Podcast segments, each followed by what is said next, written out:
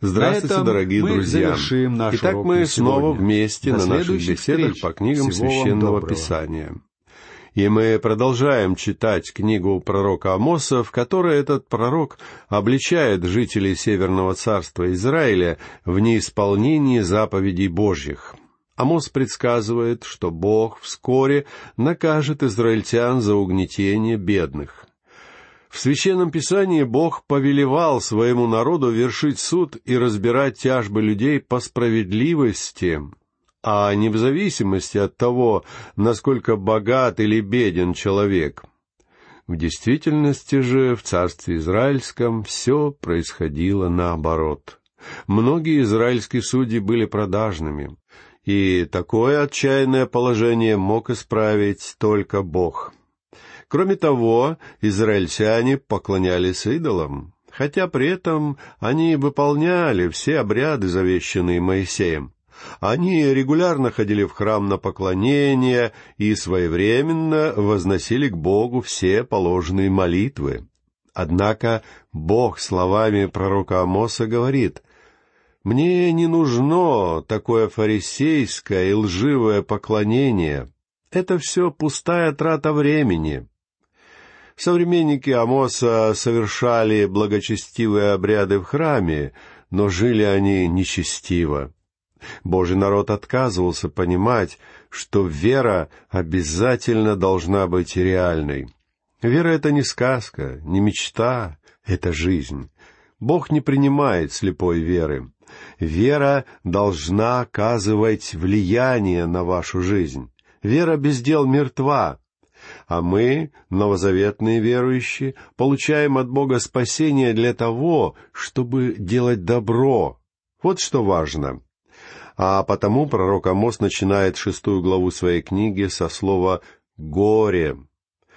Вы не часто встретите это слово у Амоса, но этим словом Бог привлекает внимание слушателей, чтобы они поняли, сейчас будет сказано нечто важное, судьбоносное. И слово «горе» действительно значит «стойте, слушайте, вникайте». Так кому же предрекает несчастье пророк Амос? Во-первых, он предрекает горе надеющимся на гору Самарийскую, то есть тем, кто думает, что в борьбе с наземцами народу помогут цари войска из Самарии, столицы Израиля. В Самарии, как мы знаем, жили Ахав и Изавель. Там строились великолепные дворцы из слоновой кости. Дворцы Самарии представляют собой прекрасное естественное укрепление. Так что город смог бы три года противостоять ассирийской осаде, прежде чем пал. Самария была таким влиятельным городом, что она была восстановлена Иродом даже после разрушения ее ассирийцами. И вот на этот-то город со всей его роскошью и оборонными укреплениями уповал Израиль. А во-вторых, Амос пророчествует горе именитым, первенствующим народа, которым приходит дом Израиля. Именитые — это князья Израиля, люди высокопоставленные и влиятельные. К этим нечестивым и беспечным людям обращался за правосудием народ Израиля. Народ просил у них помощи. Но князей интересовало только собственное благо и собственная безопасность. Друзья мои, качество нашей сегодняшней жизни подвергнется испытанию точно так же, как Бог испытывал жизнь древнего израильского народа. Конечно, ждать с нетерпением пришествия Христа — это благочестиво, но имейте в виду, даже после восхищения на небеса мы не избежим некоторого количества скорби. Обратите внимание, что говорит Павел о суде Христа над нами во втором послании к Коринфянам, глава 5, стих 11. «Итак, зная страх Господень, мы вразумляем людей». Если вы думаете, что когда вы попадете на небеса, Христос вручит вам медаль за то, что вы пятнадцать лет ходили в воскресную школу, вы заблуждаетесь. Не думаю, что это произойдет. Христос будет судить ваше поведение дома, ваше участие в бизнесе и в общественной жизни, ваши отношения с противоположным полом. А потому на события, о которых мы читаем в книге пророка Амоса, не следует смотреть как на что-то далекое. Это событие из нашей повседневной жизни, и грехи народа Израиля никуда не исчезли, они встречаются по сей день. Так что давайте сейчас обратимся к книге этого пророка и будем внимательны к его словам. Продолжаем чтение шестой главы. Практически с самого ее начала Амос перечисляет три греха израильского народа. Эти три греха погубили Северное царство, Израиль. Они также погубили Южное царство, Иудею, а также Вавилон, Египет, Грецию и Рим. Эти грехи погубили многие великие народы. Из-за них сегодня Франция и Великобритания отошли на второй план. Когда-то считалось, что миром правит Великобритания, но сейчас для этого государства наступил закат. Итак, существует три греха, за которые Бог судит народы. Послушайте третий стих шестой главы. «Вы, которые день бедствия считаете далеким и приближаете торжество насилия». Израиль говорил, да, день суда грядет, но он еще не скоро. Нам не стоит об этом беспокоиться. Именно так ответил Езекия пророку Исаи, когда Исаия сообщил ему, что суд над Южным царством близок, и что оно попадет в рабство. Езекия спросил, «Будет ли это при моей жизни?» «Нет, не при твоей», — ответил Исаия. И великий царь Езекий ответил, «Ну и хорошо, Наше поколение оставляет своим внукам множество долгов и проблем. Я всегда беспокоился о своей дочери и о времени, в котором она будет жить.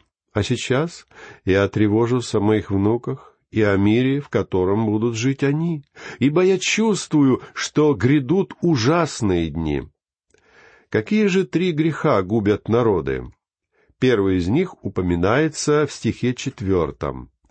Вы, которые лежите на ложах из слоновой кости и нежитесь на постелях ваших, едите лучших овнов из стада и тельцов стучного пастбища. Разврат и обжорство — вот плотские грехи Израиля. Вы, которые лежите на ложах из слоновой кости. Ахав и Езавель построили себе в Самарии дворец из слоновой кости, Сейчас его руины раскопали, и там, среди мусора и камней, нашли очень красивые, искусно сделанные сосуды. Этот дворец был символом роскоши, в которой жила знать того времени. Богачи лежали на ложах из слоновой кости, они жили в свое удовольствие, и, кроме того, Амос добавляет, «И нежитесь на постелях ваших». Говоря современным языком, эти люди были сексуально озабочены. Они увлеченно предавались разврату. Это была особенность того времени. Сейчас противники женской эмансипации говорят, что место женщины — кухня и спальня. Позвольте сказать вам, это ужасные слова. Я совершенно не согласен с ними, но таков настрой нашего народа сегодня.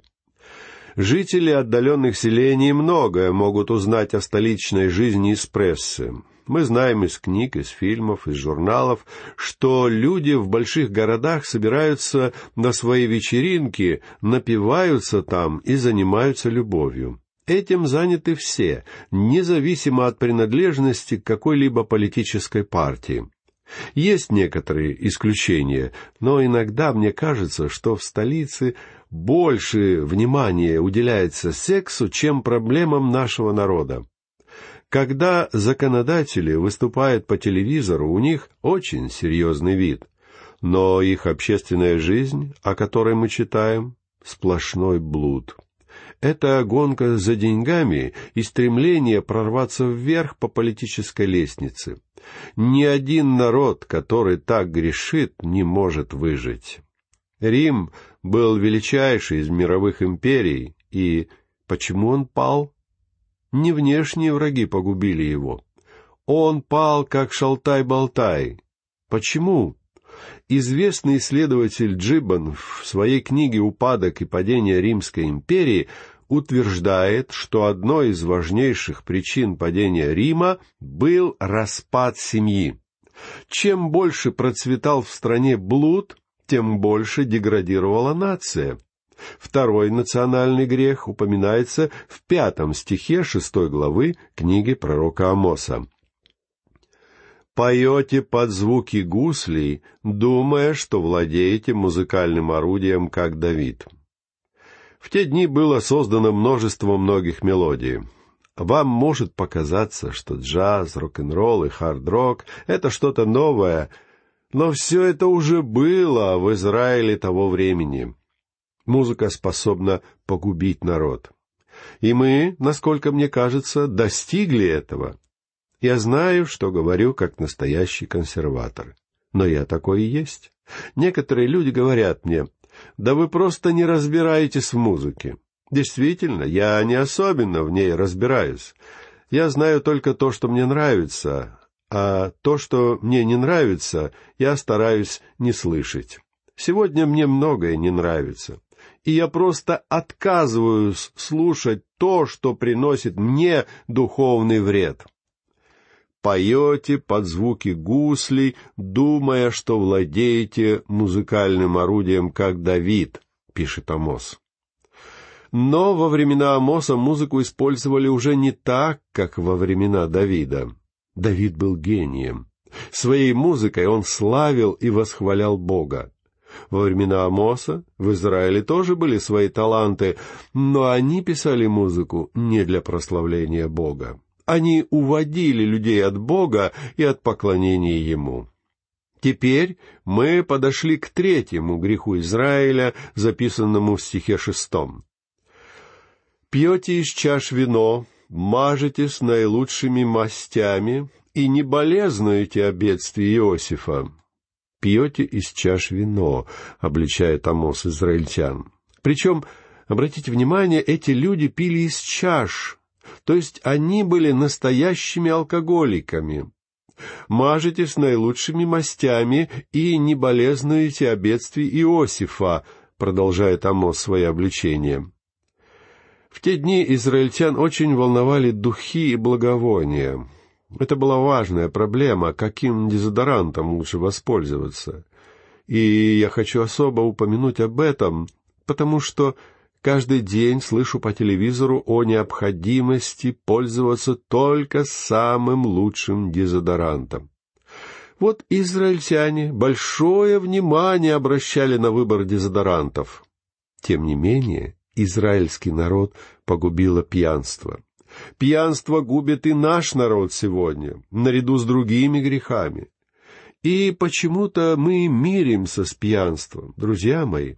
В нашей стране угрожающее количество алкоголиков и очень-очень много людей, на чью жизнь влияют эти алкоголики. Большинство автомобильных катастроф со смертельным исходом происходит из-за пьянства. В автомобильных авариях в Америке погибло больше людей, чем во время войны во Вьетнаме. Но никто против этого не протестует. Несколько лет назад меня поразила удивительная вещь.